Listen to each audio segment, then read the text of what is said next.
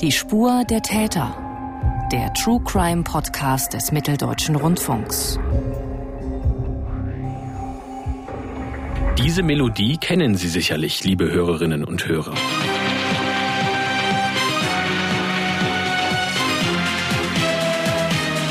Die Melodie gehört zum Vorspann der Krimireihe Polizeiruf 110 im ersten. Und damit herzlich willkommen zu dieser etwas außergewöhnlichen Episode unseres Podcasts Die Spur der Täter. Der Polizeiruf 110 ging im Juni 1971 erstmals auf Sendung im damaligen deutschen Fernsehfunk der DDR. Das heißt, die Reihe feiert in diesem Jahr ihr 50-jähriges Bestehen und aus diesem Anlass werden wir heute über einen Kriminalfall und dessen Ermittlungen sprechen, der so nur im Film stattgefunden hat. Und doch bleiben wir nicht in der Fiktion, sondern wir fragen, ist das realistisch, was in Fernsehkrimis gezeigt wird? Und haben Fernsehmacher überhaupt den Anspruch, möglichst realitätsnahe Fälle und Filme auch zu zeigen? Dazu haben wir zwei Gäste eingeladen, die sozusagen die beiden Seiten vertreten. Zum einen freue ich mich, Kriminalrätin Anja Flagmanski zu begrüßen. Sie leitet das Fachkommissariat für Kapitaldelikte der Polizeiinspektion Magdeburg. Hallo, Frau Flagmanski. Hallo. Frau Flagmanski ist uns direkt aus Magdeburg zugeschaltet, weil sie bei einem möglichen Einsatz auch nicht so weit weg sein sollte.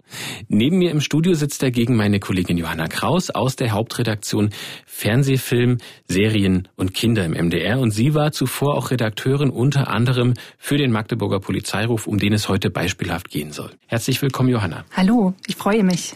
Gemeinsam wollen wir uns in dieser Folge einen Polizeiruffall vornehmen, der in Magdeburg spielt, eben passenderweise auch zu unserer Gesprächspartnerin aus Magdeburg. Und wir wollen in einige Szenen reinhören, die die einzelnen Ermittlungsschritte zur Aufklärung der Tat zeigen und zusammen darüber sprechen, warum das im Film so abläuft und wie es in der Realität vielleicht dann doch ein bisschen anders sein würde.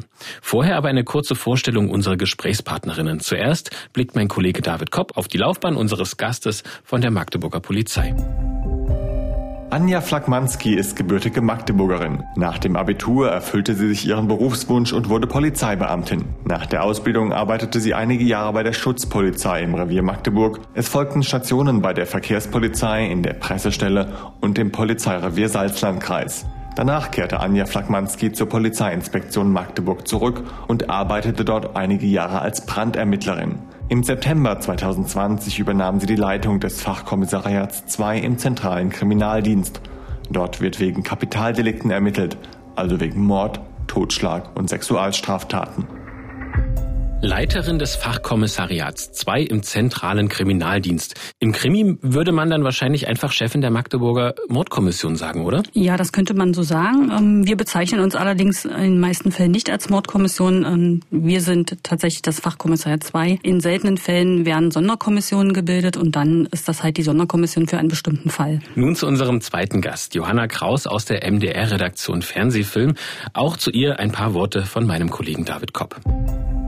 Johanna Kraus wurde in Dieburg in Hessen geboren. Sie studierte an der Filmuniversität Babelsberg Konrad Wolf. Dort beschäftigte sie sich besonders mit fiktiven Stoffen und deren Aufbereitung als Serien. In ihrer Masterarbeit verglich sie zwei TV-Mafia-Serien, die US-amerikanische Serie The Sopranos und die deutsche Im Angesicht des Verbrechens. 2012 kam Johanna Kraus zum MDR und betreute unter anderem die ARD-Serie Charité und die Folgen des Polizeiruf 110 aus Magdeburg. Als Redakteurin wählte sie unter den Angeboten an Geschichten aus und begleitete die Entwicklung der Drehbücher. Nach dem Dreh nahm sie die Filme im Schnitt ab und begleitete sie dann über die Presse- und Marketingarbeit bis zur Sendung. Seit 2021 ist Johanna Kraus Leiterin der MDR-Redaktion Fernsehfilm.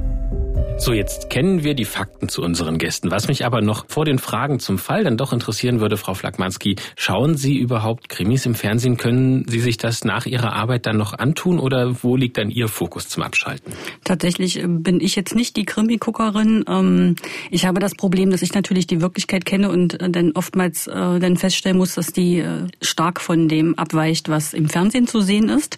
Und ähm, oftmals mag ich auch nicht, wenn dort Polizisten als korrupt oder äh, psychisch auffällig dargestellt werden, was ja in der Wirklichkeit meines Erachtens nicht äh, der Fall ist. Was schauen Sie denn denn stattdessen? Ja, ich bin eigentlich, äh, vielleicht ist es jetzt peinlich, aber ich bin die äh, Arztserienguckerin und habe also auch Charité äh, geguckt und äh, fand das super toll. Johanna, das klingt doch gut, dass, dass die Gesprächspartnerin auch die Charité sehr gelobt hat. Sie können gerade nicht mein großes Lächeln sehen, aber tatsächlich äh, sind Sie bei mit Arztserien bei uns ja auch ähm, bestens versorgt, weil wir ja auch, äh, unsere Redaktion verantwortet ja auch in aller Freundschaft und äh, die jungen Ärzte im Vorabend. Also von daher haben wir auf jeden Fall auch ein Angebot für alle Kriminalistinnen, äh, die nach der Arbeit wirklich, und was ich sehr gut nachvollziehen kann, durchaus was anderes sehen wollen. Und umgekehrt noch die Frage an dich, Johanna. Du arbeitest jetzt für den Fernsehfilm. Es geht viel um fiktionale Geschichten, die auch häufig natürlich auf realen Ereignissen basieren. Aber Beschäftigst du dich denn mit echten Kriminalfällen, wenn sie in der Zeitung, in TV-Dokumentation oder auch wie hier bei uns im Podcast stattfinden? Ist das für dich spannend oder eigentlich dann auch privat weniger interessant? Ähm, ich finde es sehr spannend. Ich merke das vor allem, also ich hänge dann oft an Zeitungsartikeln fest, wenn da quasi Fälle ähm, oder von Fällen berichtet werden, aktuelle Ermittlungsarbeiten, ähm, die sozusagen dann aber quasi schon journalistisch aufbereitet sind, finde ich hochspannend.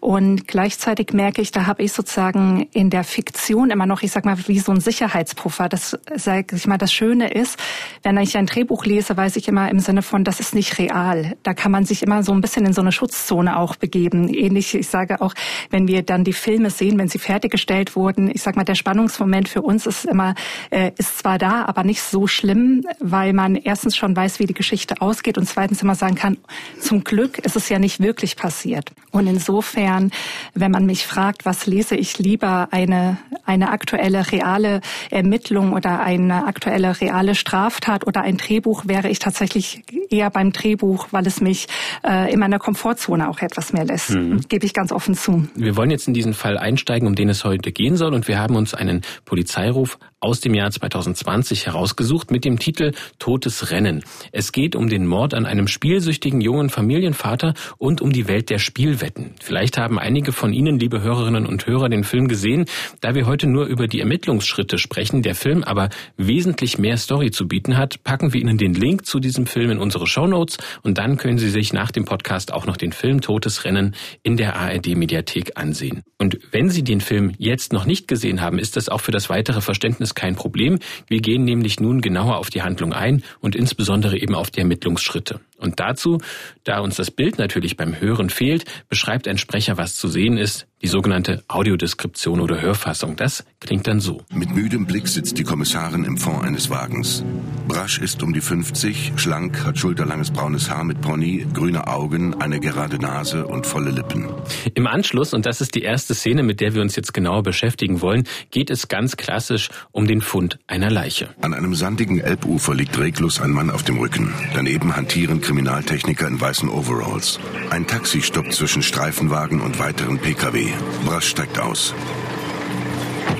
Ein Polizist kommt auf sie zu. Morgen, Frau Brasch. Morgen. Wir sind da unten, der Chef wartet schon. Brasch nähert sich einem Absperrband. Dahinter kommt ihr Chef Uwe Lemp eine Böschung herauf. Was machen Sie hier? Eigentlich müsste ich Personalmangel sagen, aber ein bisschen frische Luft tut mir ganz gut. Feldarbeit, Tatort, Luft schnappen. Lassen Sie mich mal, lassen Sie mich. Er hilft ihr in den rechten Ärmel. Lamp schließt ihren Overall. Wie geht's Ihnen? Ich hätte einen guten Orthopäden. Brauche ich nicht. Sehe ich. Der Rechtsmediziner. Leiche männlich, höchstens Ende 20. Die Totenstarre ist fast vollständig ausgebildet. Circa zehn Stunden tot. So, Frau Flagmanski, fangen wir mal ganz am Anfang an. Da kommt äh, Kommissarin Brasch, gespielt von Claudia Michelsen, kommt offenbar wegen Armschmerzen mit dem Taxi zum Tatort und trifft dort ihren Chef, der bereits in einem weißen Kittel auf sie wartet und mit den Ermittlungen begonnen hat. Erste Frage, ist es denn realistisch, dass die Ermittlerin mit dem Taxi zum Tatort kommt? Nein, das ist es nicht. Also wir fahren äh, immer grundsätzlich mit ähm, Dienstfahrzeugen, also nicht mit einem Taxi. Und die zweite Frage, die sich dann gleich anschließt, kommen Sie als Leiterin der Abteilung für Kapitalverbrechen Verbrechen auch selbst zu den Tatorten, wenn etwa Personalmangel besteht oder wenn Ihre Expertise auch gefragt ist? Ist das durchaus möglich und realistisch? Das ist in den meisten Fällen so. Äh, sehr selten ist, dass ich nicht zum Tatort fahre, ähm, sodass es nicht am Personalmangel liegt, sondern einfach nur daran, dass ich am Ende die Ermittlungen äh, leiten und führen muss und dazu auch natürlich den Tatort mal gesehen haben möchte, um, mich, um mir ein Bild zu machen, ähm, wie der Tatort ähm, überhaupt aufgestellt ist. Ist Ihnen denn beim Schauen dieser Szene auch noch etwas anderes aufgefallen? Beispielsweise, dass der der Rechtsmediziner sich sehr schnell auf die Todeszeit beispielsweise festlegt, noch bevor Frau Brasch irgendwelche eigenen Beobachtungen machen kann. Der Rechtsmediziner macht das ja in, in seiner Kompetenz ähm, allein. Es ist oftmals so, dass die, dass die tatsächlich auch die Todeszeit nicht gleich festgelegt werden kann. Manchmal gibt es Situationen, wo es einfacher ist. Also es ist immer sehr situationsabhängig. Aber tatsächlich liegt es nicht daran, was der Polizist äh, vorher ermittelt, sondern der Rechtsmediziner in seiner Kompetenz äh, wird das dann auch festlegen. Nicht zwingend am Tatort noch, sondern vielleicht auch später bei der Obduktion. Und manchmal ist es auch gar nicht möglich, genau die Tatzeit einzugrenzen. Allerdings ist es wahrscheinlich eher so, dass die Reihenfolge eine andere ist. Also dass Sie wahrscheinlich eher am Tatort sind als die Rechtsmedizin oder gemeinsam dort ankommen, oder? Wir sind mit die Ersten. Sicherlich die Schutzpolizei wird äh, zunächst am Tatort sein, wird uns dann informieren. Ähm, wir ziehen bei Tötungsdelikten grundsätzlich die ähm, Tatortgruppe des Landeskriminalamtes Sachsen-Anhalt hinzu. Äh, und wenn die Tatortgruppe äh, dann das Go gibt, dass wir die Leiche zum Beispiel anfassen äh, dürfen, dann ähm, wird es von uns mit dem Rechtsmediziner zusammen gemacht, äh, dass wir die Leiche anfassen und drehen, also bestimmte Leichenschauen vornehmen. Kann man denn grob überschlagen, wie lang so eine Untersuchung des Fundorts dann am Ende dauert? Also wenn man sagt, von Ihrem Eintreffen bis zum Abrücken, kann man das mal grob überschlagen, wie viele Stunden dafür eigentlich ins Land gehen? Also grob überschlagen würde ich das jetzt nicht, weil das ist tatsächlich von jeder Situation abhängig, die man dort am äh, Fundort antrifft. In einem Haus kann es manchmal äh, zwölf Stunden dauern, es kann auch nur zehn Stunden dauern oder fünf Stunden. Ähm, am Ende muss der Tatort gut untersucht und alle Spuren äh, gesucht und gesichert worden sein und dann erst können wir den Tatort dann am Ende freigeben. Das kann auch nur mehrere Tage gehen. Im Freien ist es sicherlich immer ein bisschen anders. Da ähm, versucht man schon, sich zu beeilen, ist das falsche Wort, aber dass man versucht, ein bisschen schneller zu arbeiten, weil meistens hat man ja auch dann Mitbürger, die sich dann den Tatort unbedingt auch mit angucken müssen und das ist nicht das, was wir wollen. Mhm. Und noch dazu kommt wahrscheinlich auch das Problem mit der Witterung. Wind und Wetter kann ja auch Probleme bereiten, nehme ich an. Das ist richtig, genau. Johanna, aus Sicht der Redaktion und der Filmemacher wäre es vielleicht dramaturgisch auch ein bisschen langweilig, wenn es genauso ablaufen würde, wie wir es gerade gehört haben. Und noch dazu gibt es ja auch ein Problem, mit dem ähm, die Kommissarin äh, Brasch da zum Tatort oder besser gesagt zum Fundort kommt. Woher kommen denn solche Überlegungen, diese, diese Probleme dort mit einzuweben? Ja, ich glaube, das Grundsätzliche ist sozusagen, wir wollen vor allem erstmal eine spannende Geschichte erzählen. Und wir wollen die Figuren, die wir haben, und dazu unsere Hauptermittlerin Prasch, im Prinzip auch immer wieder gerne an ihre Grenze bringen. Wir nennen das immer Figurenbogen. Das heißt quasi, etwas passiert mit ihr in dieser Folge. Und gerade in diesem Film war die Idee, es ist ein heißer Sommer, es ist quasi eine schwüle, angespannte Stimmung in der Stadt. Und Prasch wiederum leidet schon seit Tagen oder Wochen, wir wissen es nicht genau, unter Schmerzen. Und diese Schmerzen bringen sie sozusagen, treiben sie ein Stück weit immer weiter in den Wahnsinn, wir werden miterleben, wie sie weiter Schmerzmittel nimmt, wie es keine Lösung gibt und auch sozusagen diese, der ganze Film läuft darauf zu, dass sie im Prinzip in einen Ausnahmezustand kommt. Und das sozusagen hat uns dramaturgisch daran interessiert, diese Figur mit diesem Thema sozusagen zu erzählen. Das Taxi erzählen wir üblicherweise auch nicht zu Beginn, sondern das war nur die Logik, um quasi deutlich zu machen, sie hat solche Schmerzen, dass sie nicht mal mehr alleine Auto fahren kann. Ähm, wer den Film gesehen hat, erinnert sich, es gibt noch eine lustige Szene, wo sie dann mit Hilfe von jemand anderen Auto fährt, im Sinne von, der dann für sie schaltet und so. Aber wir wollten im Prinzip, es war die logische Konsequenz zu sagen, sie hat solche Schmerzen im Arm, deshalb muss sie ein Taxi nehmen und kommt mit dem Taxi an den Fundort. Aber da merkt man an dieser Stelle auch schon, dass es also in diesem Drehbuch und generell beim Erzählen dieses Polizeirufs weit über diese reine Ermittlungsarbeit und über die Aufklärung hinausgeht, sondern natürlich ist auch die Kommissarin eine genauso fiktional aufgebaute Person mit einer Dramaturgie dahinter, die sich eben entwickelt im Laufe des Films. Genau, wenn wir diese Geschichte erzählen, dann hat die im Prinzip wie eine eigene Logik und ist sozusagen nicht eins zu eins sozusagen das Abbild von der typischen Ermittlungsarbeit. Wir binden die Ermittlungsschritte ein, aber wie wir auch eben schon gehört haben, die Zeitabläufe sind ganz anders, weil wir haben ein Zeitfenster von 90 Minuten, wo wir im Prinzip von dem Fundort bis hin zur Aufklärung und meistens einem sehr dramatischen Showdown ähm, den ganzen Fall erzählen wollen. Und der sozusagen ist wirklich fiktiv und dramaturgisch, also aufbereitet und erzählt. Was mir persönlich in deutschen Krimis immer wieder auffällt, ist, dass die Ermittlerinnen und Ermittler meistens mit ihrem Nachnamen angesprochen werden und das auch noch sehr direkt. Vielleicht eine Frage auch an, an Sie beide aus unterschiedlichen Richtungen. Ist das tatsächlich so oder wie ist das, wenn sich Ermittlerinnen und Ermittler untereinander ansprechen, Frau Flagmanski? Dann ähm, werden Sie dann auch geduzt oder werden Sie grundsätzlich gesiezt? Wie ist denn, wie ist denn da der Ablauf? Also grundsätzlich werden wir ähm, geduzt. Sehr, sehr selten, dass es hier ähm, mit, dass wir mit Nachnamen angesprochen werden. Wir untereinander sprechen uns alle mit Vornamen an. Und woher kommt das? Also das erlebt man im Tatort ganz genauso wie in auch in anderen Krimireihen, dass es immer dieser Nachname gleichzusetzen ist mit dem, mit dem Kommissar, der Kommissarin. Das ist eine sehr gute Frage. Ich kann sie nur sozusagen für den Polizeiruf 110 aus Magdeburg beantworten. Da haben wir Prasch bewusst immer sozusagen auch, es wird nicht Frau Prasch gesagt, sondern immer nur Prasch, weil wir, weil es auch in gewisser Weise eine gewisse Härte ausdrückt und auch, und aus unserer Sicht auch eine gewisse Distanz. Und das war uns immer für die Figur unserer Ermittlerin wichtig, dass wir erzählen, sie arbeitet sehr professionell, aber sie wahrt auch immer eine gewisse Distanz zu ihren Kolleginnen. Und das sozusagen äh, ist mit Hauptgrund, warum wir sie nicht Doreen nennen. Das ist der Vorname unserer Figur, sondern wir nennen sie immer nur Prasch. Und äh, Frau Flagmanski, vielleicht nochmal zu der Szene dort am Elbufer. Wir sehen da ungefähr fünf bis zehn Beamte und die äh, Kollegen der Rechtsmedizin. Wie groß wäre denn Ihr Team zusammen mit der Tatortgruppe bei solch einer Situation? Ähm, das ist auch wieder sehr unterschiedlich, aber mindestens sechs Personen sind wir auch. Die Tatort Tatortgruppe hatte mindestens auch noch mal äh, vier bis sechs Personen.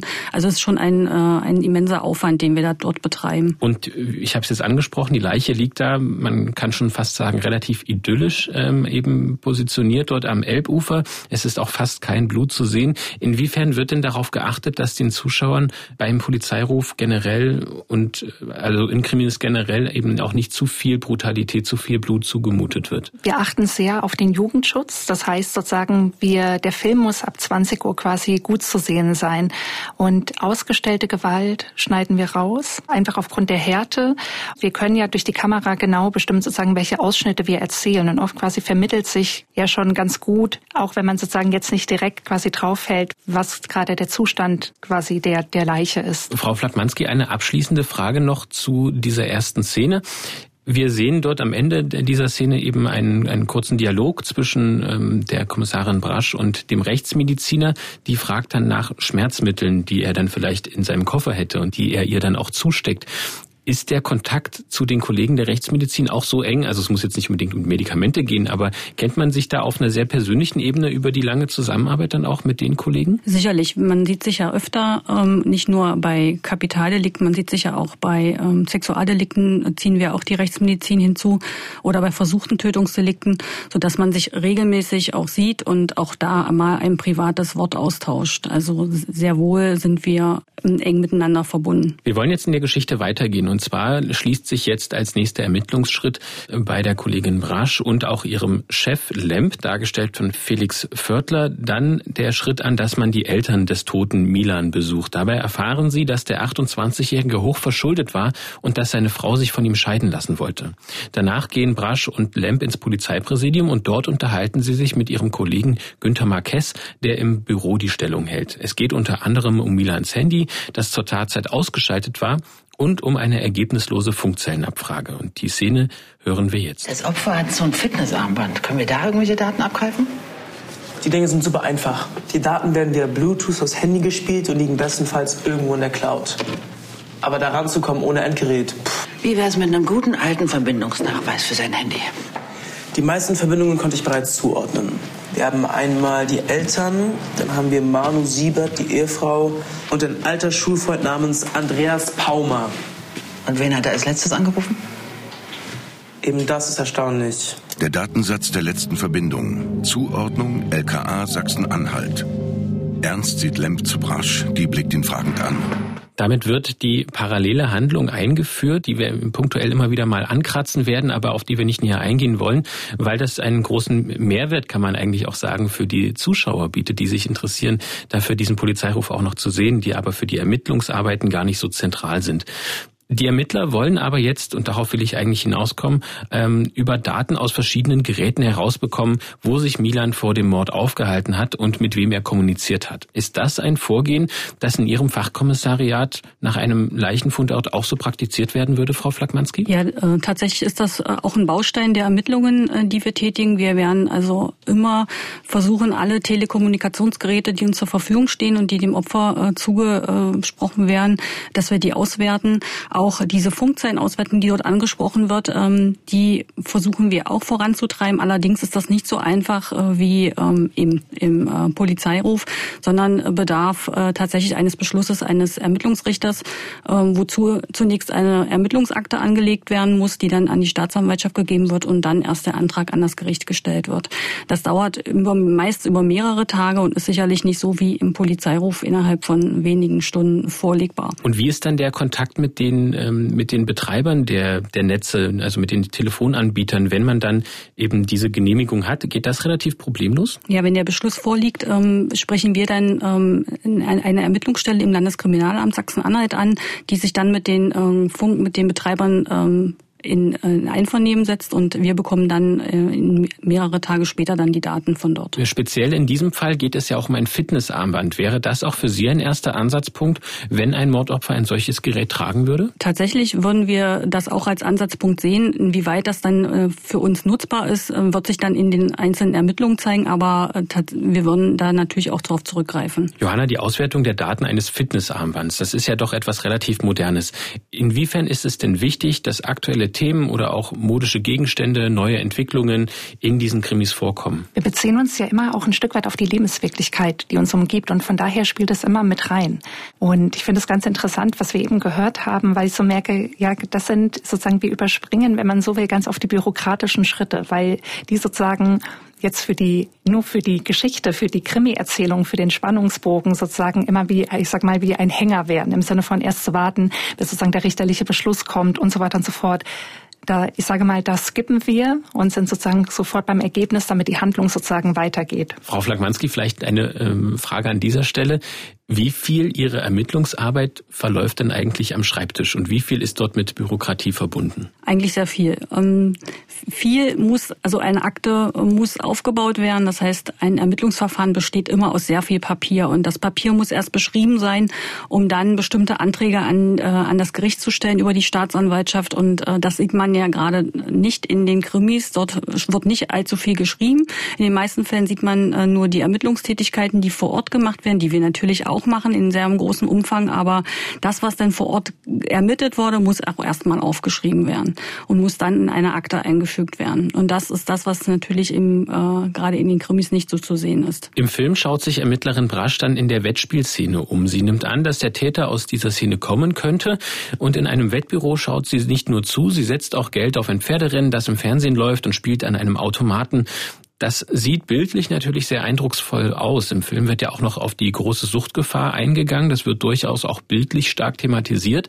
Wir wollen an der Stelle da jetzt aber nicht näher drauf eingehen, sondern eben lieber auch auf die Mediathek verweisen. Aber Frau Flagmanski, kann so Ermittlungsarbeit auch mal ganz praktisch aussehen, so einen Ausflug mal zu machen und zu verstehen, was vielleicht auch gewisse Milieus bedeuten, also sich dort einzufühlen? Vielleicht möglich, würde ich, würden wir aber hier so nicht machen. Ähm, erstmal, ähm, wenn wir ermitteln, dann meistens nur zu zweit. Ähm, in ganz, ganz seltenen Ausnahmefällen ähm, werden Ermittlungstätigkeiten auch mal allein gemacht. Aber gerade in solchen Wettbüros, wo man äh, den Abend irgendwo verbringen möchte, würde das bei uns äh, kein Kollege alleine machen. Inwiefern wägt denn die Redaktion beim Vorbesprechen, beim Drehbuchschreiben solcher Szenen dann ab, ob diese Darstellung denn auch wirklich realistisch sein kann oder ob sie eben tatsächlich nur ein fiktionales weiteres Abbild der Realität ist. Ich würde sagen, gerade bei der ähm, angesprochenen Szene, dass unsere Ermittlerin selbst in ein Wettbüro geht und ich sage mal, ähm, sich selber sozusagen in die Nacht des Wettens hineinbegibt. Äh, sie verbringt dort ja eine gewisse Zeit.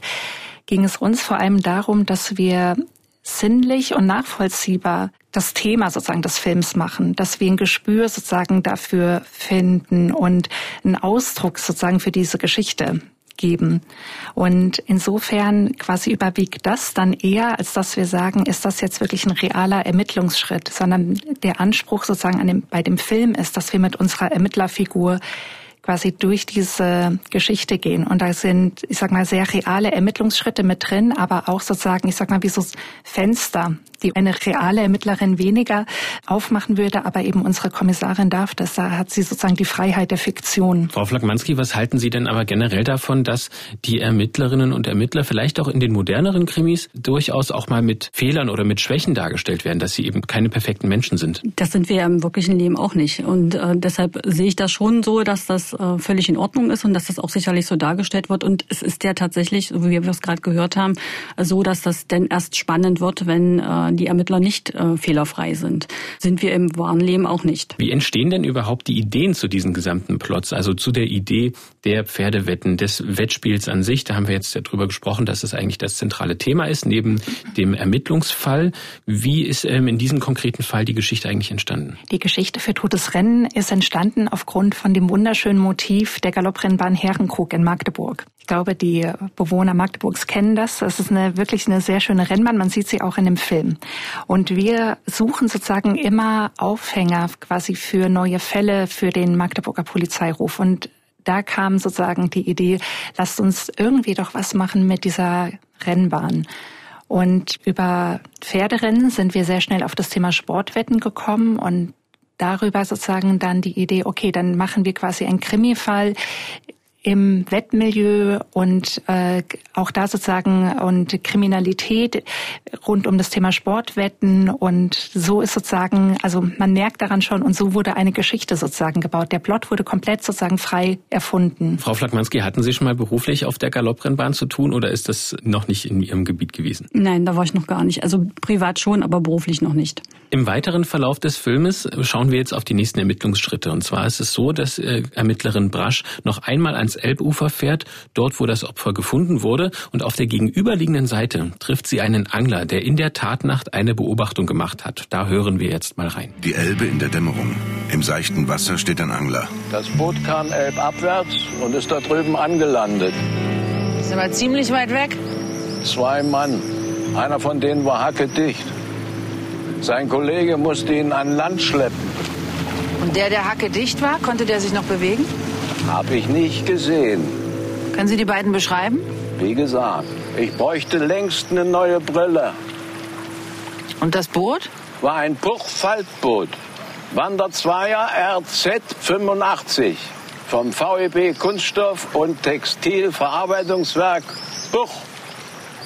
Und das konnten Sie so genau sehen? Ein echtes DDR-Produkt. Vielleicht ein etwas schräger Zeuge, aber mit einem wichtigen Hinweis, nämlich, dass das Opfer offenbar mit einem ganz bestimmten DDR-Faltboot zum Elbufer gebracht wurde. Und hier wollen wir noch einmal hören, was sich Stefan Dähnert, einer der beiden Drehbuchautoren, gedacht hat, als er diese Szene konzipiert hat. Also weil die Ermittlungen sich immer gefragt, äh, Ermittler sich immer gefragt haben, wie hat man die Leiche dahin gekriegt und dann sozusagen auf den Wasserweg zu gucken und drauf zu kommen, dass sie, dass sie möglicherweise mit einem, mit einem Boot abgelegt wurde.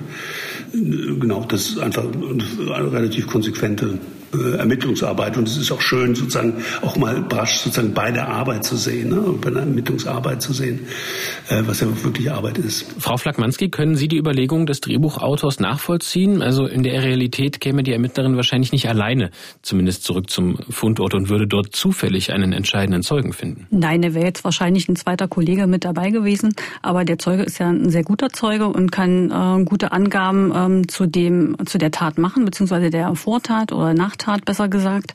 Und ähm, ja, also das ist schon ein guter Ansatz, äh, den man da dann äh, finden kann. Jetzt ist bloß die Frage, ob man mit dem Faltboot was anfangen kann. Darauf kommen wir dann gleich nochmal zu sprechen. Und wir kommen jetzt zurück zu den Ermittlungen der fiktiven Polizeirufkommissare. Eben haben wir gehört, dass das Opfer offenbar mit einem Faltboot zum Elbufer gebracht wurde. Und nun gibt es da einen Zusammenhang. Und zwar finden die Ermittler anhand eines Kontoauszugs heraus, dass die Eltern des Opfers eine Garage angemietet haben. Und die schaut sich Kriminalramp Lemp dann genauer an. Im Garagenhof stoppt Lemp seinen Wagen.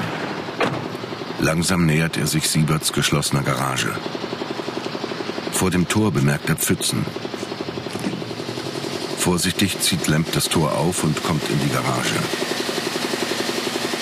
Sein Blick wandert über den nassen Betonboden. Der Kriminalrat geht an abgestellten Möbeln vorbei zu einem Durchgang und schaut zu Siebert. Der spritzt mit der Hochdruckpistole das Faltboot ab. Fragend blickt Lemp zu ihm.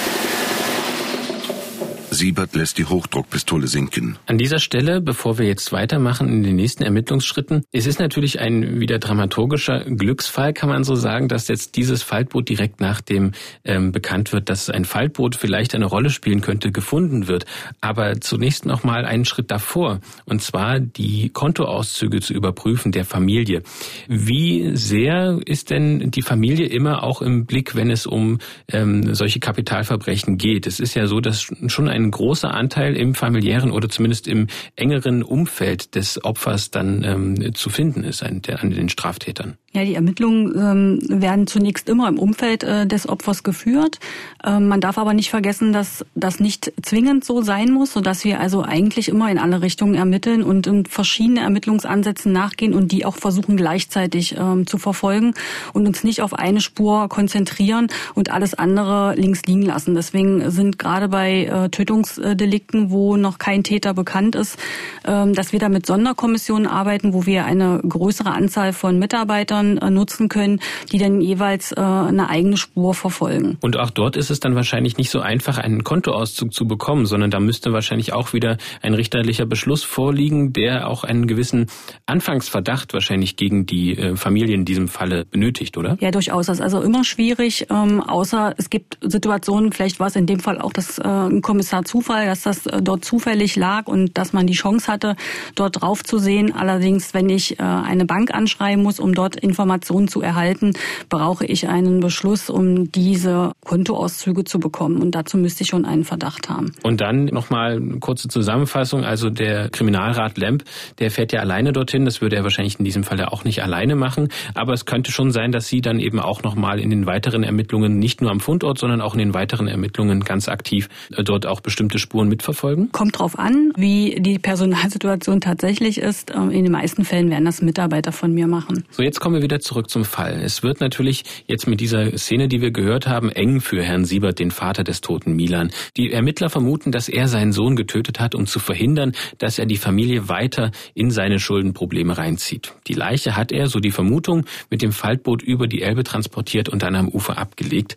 Die Spur führt also nicht ins Weltmilieu, sondern in die eigene Familie des Opfers. Frau Flagmanski, aus Ihren eigenen Erfahrungen heraus, wie oft kommt denn sowas vor? Ähm, eigene Familie, es ist alles relativ. Ähm, sicherlich ist es das Umfeld und in sehr vielen Fällen ist es so, dass der Täter im Umfeld des Opfers zu finden ist, aber nicht grundsätzlich. Inwiefern bilden denn Krimis wie der Polizeiruf aber auch ein Abbild gesellschaftlicher Geschehnisse, richten sich also nach Themensetzungen und Stories, Entwicklungen, prägenden Ereignissen oder eben wie hier auch dem schlichten Fakt, dass viele Tötungsdelikte auch im privaten Umfeld geschehen? Man ist immer inspiriert von, von den wahren Begebenheiten oder aber von der Gesellschaft quasi, die einen umgibt gibt. Und ich glaube auch sozusagen, dass die Geschichten immer auch eine große Nachvollziehbarkeit brauchen.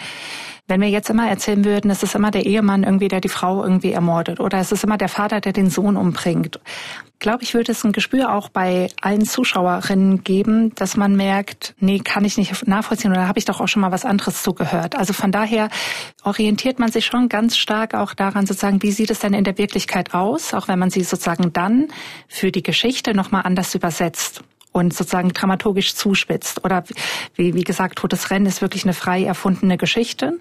Aber ich würde sagen, man lässt sich inspirieren sozusagen von den Gegebenheiten, die, ich sag mal, in der in der Außenwelt sind. Und Frau Flagmanske, Sie hatten es gerade eben schon angesprochen, dass Sie mit Ihren Teams natürlich in alle Richtungen ermitteln, dass dann einzelnen Spuren nachgegangen wird.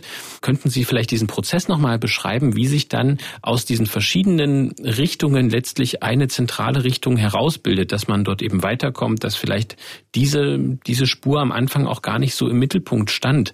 Können Sie uns das mal ein bisschen plastisch einordnen? Oh, ganz schwierig, weil das ähm, tatsächlich an einem Einzelfall ähm, abhängig zu machen ist, ähm, es kommt immer darauf an. Es gibt verschiedene Ermittlungsspuren, die man äh, verfolgt. Manche verlaufen im Sand, weil man am Anfang feststellt, oh ja, das wird eine super Spur und am Ende, nachdem man die ausermittelt hat, dann sagt, okay, die müssen wir jetzt zur Seite legen. Wann es dann eine heiße Spur wird, kommt oftmals darauf an, äh, wie die Ermittlungen laufen. Wenn man auf einmal einen Zeugen hat, der wichtige Hinweise geben kann, die zur Aufklärung beitragen, dann hat man natürlich eine heiße Spur und verfolgt die natürlich intensiver als eine Spur, wo man schon von Anfang an sagt, na die ist vielleicht nicht ganz äh, die heißeste Spur, dann wird man natürlich erstmal versuchen, die Spur zu nehmen, äh, wo man mehr Erkenntnisse hat und ähm, wo die Richtung eher passt. Vielleicht nochmal auf diesen Film auch bezogen. Also dieser erste Eindruck, dass der Täter vielleicht aus dem Wettmilieu kommt und sich am Ende dann doch herauskristallisiert, dass es ähm, wohl der, die Tat in der Familie stattgefunden hat. Ist das durchaus möglich, also ohne es jetzt genau eben mit dieser Tat in Verbindung zu bringen, aber dass man vielleicht erst einen anderen Weg verfolgt hat und feststellt, nee, so ist es dann doch wahrscheinlich nicht gewesen? Das ist durchaus möglich, obwohl wir, wie gesagt, eigentlich immer davon ausgehen, dass wir versuchen, gleichzeitig die ersten Ermittlungen zu führen in alle Richtungen und uns nicht auf einen ähm, Ermittlungsansatz fokussieren. Kommen wir zurück zum Film. In der nächsten Szene werden Vater und Mutter auf dem Polizeipräsidium befragt. Die Mutter von Brasch, der Vater von Lemp. Im Verhörraum. Die Hautpartikel unter den Fingernägeln Ihres Sohnes weisen Ihre DNA auf. Im Vorraum zwei Bildschirme.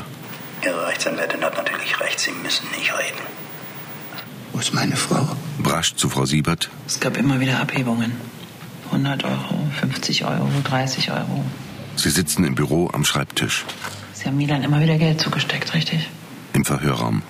Sie hat es nicht kapiert. Sie war fast mit ihm abhängig.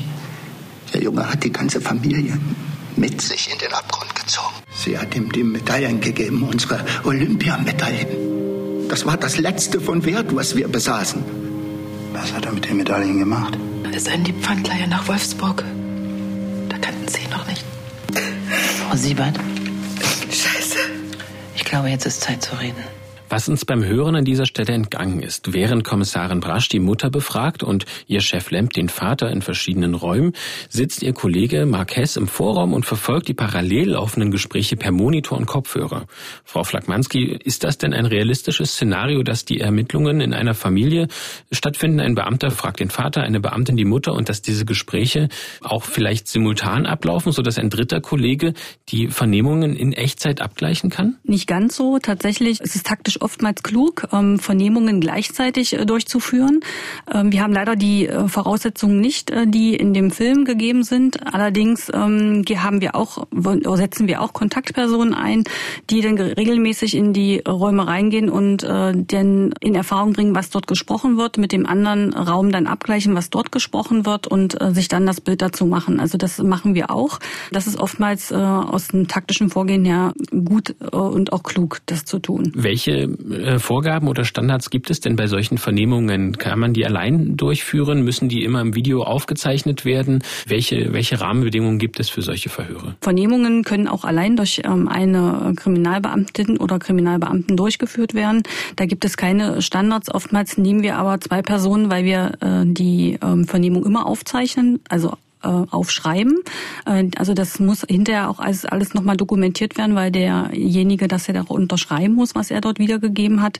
Es gibt Ausnahmen, wo eine Videovernehmung durchgeführt wird. Ähm, das bezieht sich oft auf Straftaten, die durch Jugendliche oder Heranwachsende begangen werden. Da wird äh, eine Videovernehmung angedacht und ist auch vorgesehen. Johanna, jetzt sind diese Szenen, diese Vernehmungen eigentlich ein absoluter Standard in Krimis. Die kommen in jedem Krimi vor. Sind das denn auch Momente, in denen besonders viel Spannung und auch viele Emotionen rübergebracht werden und wo die Schauspielerinnen und Schauspieler besonders zeigen können, was sie denn wirklich drauf haben? Total. Also ich liebe tatsächlich auch diese Vernehmungsszenen in den Krimis, weil sie oft also andersrum gesagt, wir haben, wir haben einen begrenzten Raum. Die Schauspieler, wir haben ein Kammerspiel, wenn man so will. Zwei Schauspieler und Schauspielerinnen, je nachdem, sitzen sich gegenüber. Und dann wird das oft hochpsychologisch und man muss genau hinschauen in die Mimik und wie etwas gesagt wird. Und man schaut oder man hört genau hin und jedes Wort und, und jede, jede Regung ist so von Bedeutung. Deshalb ist das sozusagen ein, finde ich immer so ein Kern irgendwie unserer Krimi-Erzählung Erzählung, was passiert dann sozusagen im Vernehmungsraum. Und oft sind genau ja auch diese Szenen die Momente, wo entweder tatsächlich etwas aufgedeckt wird oder man nochmal eine neue Erkenntnis bekommt. Also wo sich sozusagen auch für die Geschichte sozusagen nochmal was wendet. Frau Flankmanski, wie ist das denn für Sie, wenn wir jetzt gerade über die Mimik gesprochen haben, über die Psyche, die dort eben mit einer Rolle spielt? Wie wichtig und äh, bedeutsam sind denn für Sie solche Vernehmungen? Ja, Vernehmungen sind sehr wichtig äh, für die polizeiliche Arbeit. Ähm, wir haben ja ähm, da das Mittel, aus äh, dem Täter das Motiv herauszuholen, beziehungsweise erst einmal den Beschuldigten so weit zu bringen, dass er überhaupt ein Geständnis ablegt. Und ähm, deshalb sind Vernehmungen sehr wichtig und die werden hier bei uns auch immer durch Erfahrung erfahrene Ermittler durchgeführt, ähm, die halt auch mit Gestik und Mimik umgehen können und das auch einordnen können. Das sind also aber nicht immer die Ermittler, die beispielsweise an diesen Personen, an den Spuren länger dran sind, sondern das sind dann unter Umständen auch Experten, die dann dazu gezogen werden. Ich würde sie nicht als Experten benennen, das sind tatsächlich Mitarbeiter von mir, aber ähm, es gibt halt welche, die das besser können und die es nicht so gut können und natürlich für solche Sachen nehmen wir die, die es natürlich viel besser können. Kann man sagen, dass Sie auch ab und zu Schauspielerinnen und Schauspieler unter den ähm, tatsächlich ähm, echten Befragten haben. Also die versuchen ihnen da tatsächlich etwas vorzuspielen. Kommt das vor? Ja, natürlich. Ähm, man versucht ja zunächst auch die Tat zu verschleiern, beziehungsweise sich ein Alibi aufzubauen. Äh, da kommen äh, die unglaublichsten Sachen dann bei raus und ähm, am Ende ist es Sicherlich auch gibt's auch die Varianten, dass wir dann im Grunde schon wissen, dass es der Täter ist und ihm also sein Alibi im Grunde schon ähm, auseinandernehmen können. Aber erst einmal müssen wir ihn ja dazu befragen und er muss ja die Möglichkeit haben, äh, sich äh, dazu zu äußern. Und äh, während der Vernehmung wird es dann äh, so sein, dass man ihn dann irgendwann sagt, nee, so war's nicht, das können wir dir belegen und ähm, das macht ja die Vernehmung aus. Im Polizeiruf Totes Rennen ist nach dem Geständnis des Vaters übrigens noch nicht Schluss. Der Zuschauer erfährt, dass Milan noch gar nicht tot war, als er am Elbufer Ufer gelegen hat. Es hat also noch jemand nachgeholfen, sodass aus dem vermeintlichen Totschlag doch noch ein Mord wird. Die Geschichte zur Aufklärung dieses Mordes baut sich durch den gesamten Film hinweg als zweite Haupthandlung auf, wenn man so will. Und die Aufklärung dieser Tat, die werden wir Ihnen jetzt an dieser Stelle nicht verraten, sondern wollen Ihnen noch einmal wärmstens den Polizeiruf Totes Rennen in der ARD Mediathek empfehlen. Den Link dazu finden Sie in unseren Show liebe Hörerinnen und Hörer. Und wir versuchen jetzt mal ein Fazit zu ziehen aus diesem Gespräch mit Blick eben auf die ausgewählten Szenen. An gleich mehreren Stellen haben wir jetzt gehört, dass der Polizeiruf, so wie er jetzt dargestellt wurde, nicht unbedingt der Realität entspricht. Sind Realität und Fiktion zwei völlig verschiedene Welten, Johanna? Ich finde, also ich habe ganz, ganz interessiert äh, zugehört und finde eher, dass wir ganz viele Belege jetzt dafür haben, dass zumindest sehr viele Szenen sehr der Realität entsprechen. Auch wenn sozusagen die eigentliche Geschichte also der eigentliche äh, Fall frei erfunden ist, gibt es ganz viele Anleihen sozusagen aus der Realität. Nur eben dramaturgisch eingekürzt. Total so dramaturgisch eingekürzt. Das ist, äh, also wie ich schon gesagt habe, wir überspringen gerne die bürokratischen Schritte. Wir raffen ein wenig die Zeit, ziemlich die Zeit. Wir setzen auch die Figuren je nachdem auch immer mal unterschiedlich ein. Also genau das, was wir hatten im Sinne von, warum manchmal ist es spannender, dass die Figur eben alleine dort ist, eben weil sie dann eben nochmal in eine andere Gefahr gerät. Wären es jetzt zu zweit, würde ihr das möglicherweise gar nicht passieren. So, da spielen wir ein wenig mit den wahren Umständen, ja. Weil du das Stichwort Zeit jetzt gerade angesprochen hast, reden wir mal über den Aufwand, den ähm, für so einen Polizeiruf getätigt wird. Wie viele Drehtage hat denn so ein Polizeiruf? Wie groß ist das Team, das so einen Film produziert? Kann man das mal so ein bisschen überschlagen für unsere Hörerinnen und Hörer? Im Schnitt äh, brauchen wir ungefähr 22 Drehtage, um einen 90-minütigen Polizeiruf zu machen. Und das Team ist ziemlich groß. Ich muss mal überlegen, wenn man jetzt alle dazu zählt, im Sinne von wirklich, wir haben sozusagen immer klar die Regie, wir haben die Kamera, wir haben die, die Schauspieler und Schauspielerinnen, dann haben wir aber ganz viele Menschen, die im Hintergrund dafür sorgen, sozusagen, dass alles vor der Kamera stattfinden kann, angefangen von Garderobe, Maske, und Produktionsleitung, Aufnahmeleitung und so weiter und so fort. Und dann sind wir, oh, jetzt muss ich wirklich überschlagen, aber wir sind bei weit über 50 Menschen. Und Frau Flagmanski, äh, wir hatten es vorhin ja auch schon erwähnt, dass Sie auch ein großes Team dann haben, das Sie betreuen bei solchen Mordermittlungen. Jetzt ist es natürlich auch wieder von Fall zu Fall komplett verschieden, wie, äh, wie umfangreich und vor allem auch wie langwierig solche Ermittlungen sind.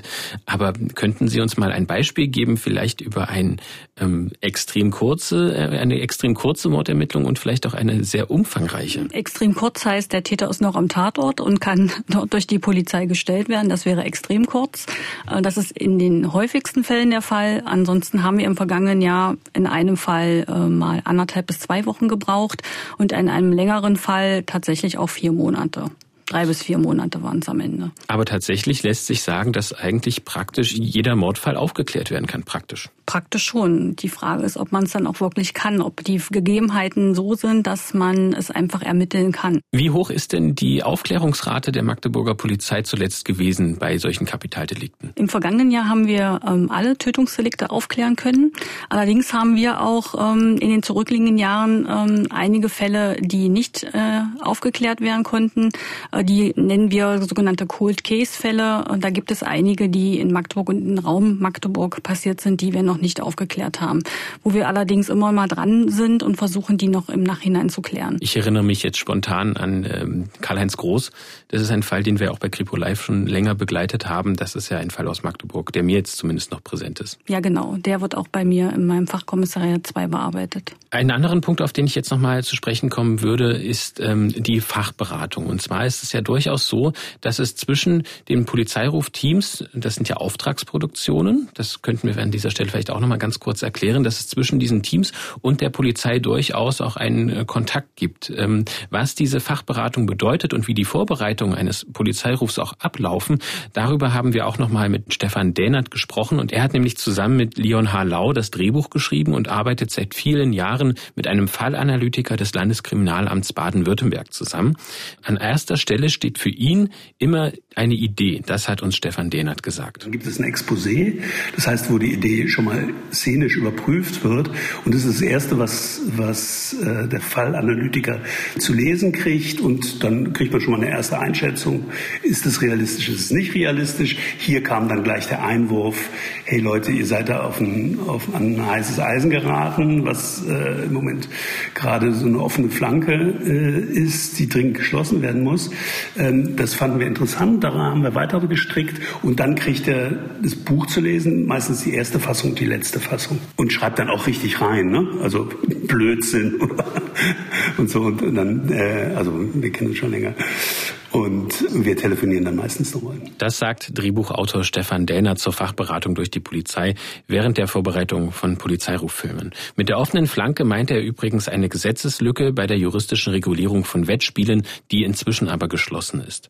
Die Polizeiruffolge, um die es bei uns geht, Totes Rennen, die kann man sich noch bis zum 10. August 2021 in der ARD Mediathek ansehen. Den Link gibt es in unseren Shownotes. Frau Flakmanski, Johanna, jetzt haben wir jeweils auch ein bisschen Einblicke in die Arbeit der jeweils anderen bekommen können. Wie wäre es denn mal mit einem kleinen Rollenwechsel? Ähm, würden Sie, Frau Flakmanski, denn gerne mal den Hut aufhaben bei einer Polizeiruf- und Tatortproduktion und dann eben auch sagen, wie es denn wirklich abläuft? Oder würden Sie vielleicht sogar mitspielen wollen? Also den Hut aufhaben vielleicht nicht, aber ich könnte mir vorstellen, als Beraterin äh, tätig zu werden. Mitspielen nicht unbedingt. Ich bin Polizistin und keine Schauspielerin. Ich glaube, das äh, wäre auch nicht so äh, amüsant für die Leute, die das am Ende dann ähm, aufnehmen müssen. Und äh, ich denke mal, die zehn müssten wir alle fünfmal spielen oder noch noch noch viel öfter.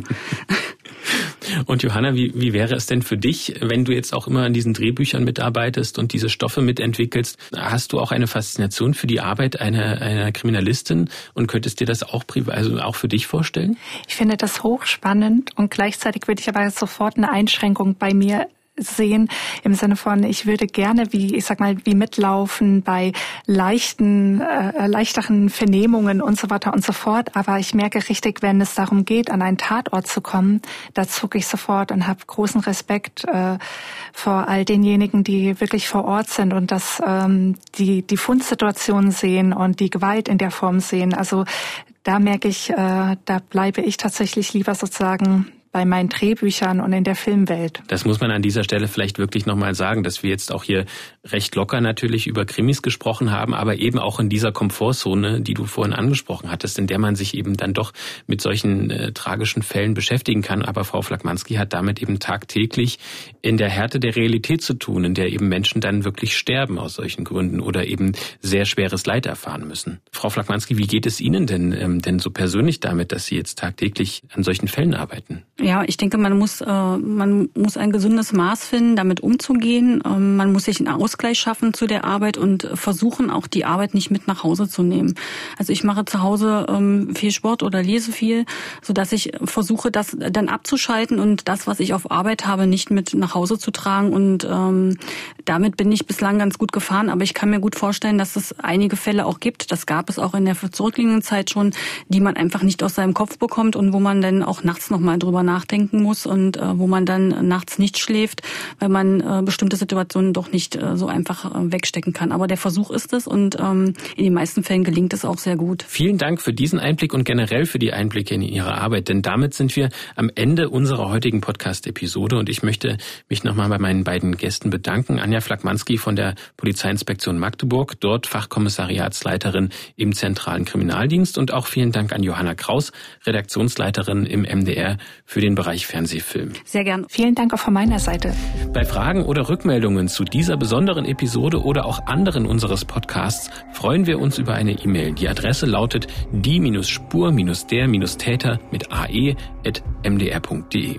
Mein Name ist Mathis Kiesig und vorbereitet habe ich diese Episode zusammen mit meinem Kollegen David Kopp und dafür, dass das alles am Ende auch schön klingt, hat wieder unser Kollege Ingo Naumann gesorgt. Vielen Dank auch an Sie, liebe Hörerinnen und Hörer. Wir hoffen, auch diese etwas ungewöhnliche Episode hat Ihnen wieder gefallen. Abonnieren Sie uns, dann verpassen Sie keine neue Episode, denn schon in der nächsten Woche geht's weiter. Dann wieder mit einem realen Kriminalfall und zwar geht es diesmal um einen Mord unter Freunden, den Kriminalisten aus Ost und West kurz nach der Wende gemeinsam aufklären konnten. Ein Novum zur damaligen Zeit. Bis dahin, machen Sie es gut. Sie hörten den True Crime Podcast Die Spur der Täter. Eine Produktion des Mitteldeutschen Rundfunks.